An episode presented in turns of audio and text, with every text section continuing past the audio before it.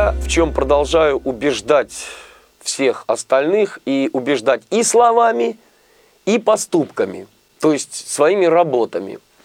Не знаю, насколько уж они убедительны. Не так важно соответствие голоса оригиналу, гораздо важнее соответствие образа, создаваемого нашим артистом, нарисованному персонажу, который нарисован, придуман режиссерами, художниками. Потому что я уже много-много раз встречал, что оригинальные голоса не соответствуют своим персонажам, просто не ложатся на, на картинку. Может, это у них так традиционно. Может быть, э, но поверьте, у них тоже производство, тоже не волшебство, так же, так же как и здесь. Может быть, там есть все-таки разница в том, что э, озвучивается ли это фильм экранный, который вылизывается вот, ну, как. Или же это ляпается быстренько сериал, вот, и озвучивает того там 15, это какой 15? 4-5 человек, которые за зарплату сидят, вяжут и, и, и читают с листа. Это, это две большие разницы. Это и бюджеты разные, это и задачи разные. Да, конечно, сначала я смотрю, ну, как звучит, как звучит оригинал. Но потом, ну, посудите сами. Ну, все девочки у них говорят, вот так, это стиль такой. Это стилистика. Значит, я подбираю девчонок приблизительно с голосами, подходящими к картинке. И приблизительно с голосами, характерными вот для тех персонажей, немножечко. Вот по принципу совпадения нарисованного персонажа, картинки – потому что в него уже заложен характер какой-то. Чем ближе, тем лучше, конечно же. Чем ближе, тем лучше. Но вот эти нюансы, как он, какие у него оценочки, как он, как он действует, как он живет там, вот, вот к этому я стараюсь подобрать актера, именно вот к этому пододвинуть. Не к тому, как э, озвучивает японец, потому что японец, ну, у них все-таки немножечко это по-своему. И хорошо, если он хорошо это делает. Я смотрю, насколько качественно озвучен э, оригинал. И если есть смысл, я за ним тянусь. Потому что просто сказка была работать, допустим, с той же девочкой, покорившей время, когда там настолько роль Макота была сделана, настолько шикарно, что просто, ребята, да ты только повтори, ты только дотянись до этого. Вот, мы тянулись, мы тянулись.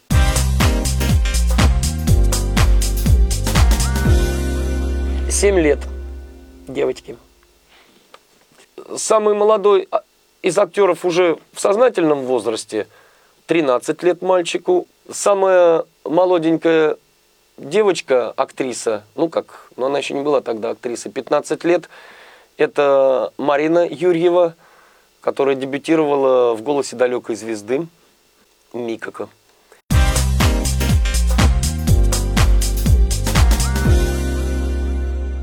Дело в том, что в каждого из этих героев я немножечко вкладывал своей души. Поэтому они мне по духу все близки.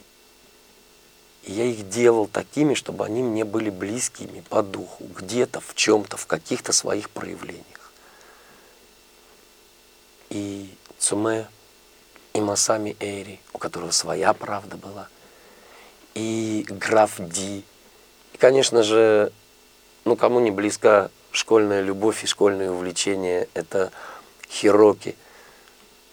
Вот все это было мне близко. Поэтому я, в общем-то, и мне интересно было браться за эти работы именно не как режиссер, а именно вот как исполнителю этого всего.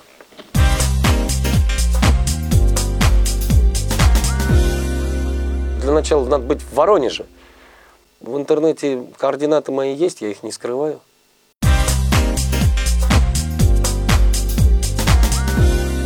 Дамы и господа, давайте договоримся так.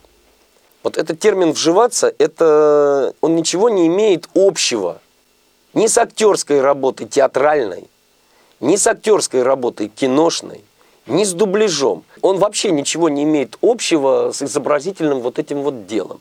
Это придумали люди, на мой взгляд, которые достаточно далеки от этого. То есть публика. Те актеры, которые вживаются в свои образы, они живут э, в больницах, лечатся. Вот. Все остальное – это э, определенного рода вранье. Вранье в первую очередь самому себе, ну а потом уже настолько самому себе э, врешь, настолько вдохновенно врешь, что зрители со стороны тоже начинают в это верить. Посмотрите, пожалуйста, как в песочнице или где-нибудь во дворе в войнушку играют дети. Они что, вживаются в эти образы? Да нет, они просто играют. Они не вживаются, они заражаются этим. Вот может быть слово такое болезненное, заразное возьмем. Может, может вопрос переделан. Обязательно ли актеру заражаться образом или это дается на откуп режиссера? Вот актеру заражаться образом обязательно. А как он это все делает, это уже дается на откуп мне, режиссеру. Вот, то есть я где-то его еще направляю, где-то подправляю, а ну-ка заразись в эту сторону, а ну-ка дай мне вот еще это. Вот, а ты этого не умеешь, а давай-ка сделаем. Все-таки актер э, во время работы, что в театре, что в кино, что особенно вот в дубляже, он видит вот только, он видит вот как лошадь в шорах бежит, шоры на нее надевает, чтобы она не отвлекалась там по сторонам, а видела только вот то, что надо перед собой. Вот актер, когда работает, он видит вот только то, что надо. И если в театре он еще слышит э, партнеров, он чувствует еще сцену, зрителя чувствует – то в студии и в кино, увы, это не так.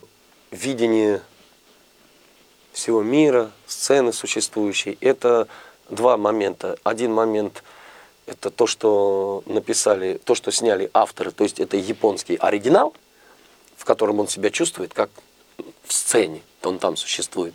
А второй – это я, режиссер, который дает ему ощущение правильности того, там, так ли он существует, не так.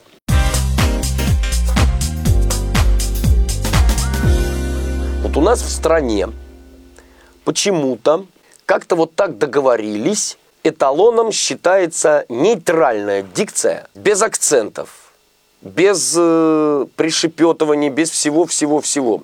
Много национальностей. У нас много городов и областей, где говорят по-разному. Это уже классика, что в Вологде говорят, да, и на Поволжье тоже окают. А на краях близких с украинской, вот Воронеж там, радио «Синие лепеги», московское время 16 часов 15 минут. Вот, то есть разные говоры эти есть везде, всюду. Но как-то принято изначально вот нейтральная дикция – по всей стране, невзирая на говоры, невзирая на акценты, все дикторы на телевидении говорят на русском языке. И если в оригинале используются разные акценты, мы этого не делаем. Это звучит нехорошо. Но им, им понятно. У них там осокский акцент, там якогамский, там еще какой-то. А мы какие будем делать? Армянский? Грузинский, а кто-нибудь разницу увидит между армянским и грузинским? А что мы можем из акцентов предоставить?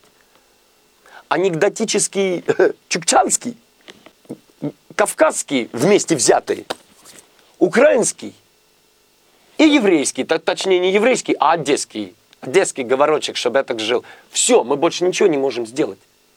То есть это то, что знает вся страна, это то, что будет понятно. Зачем что-то такое вносить в фильм, и все будут говорить, это что? А мы э, рядом табличку напишем. Вы знаете, это вот такой вот э, дальневосточный такой вот ну, там, акцентик, вот, он, нет, нету, вот, нету акцентов, нету. Стараемся, чтобы их не было.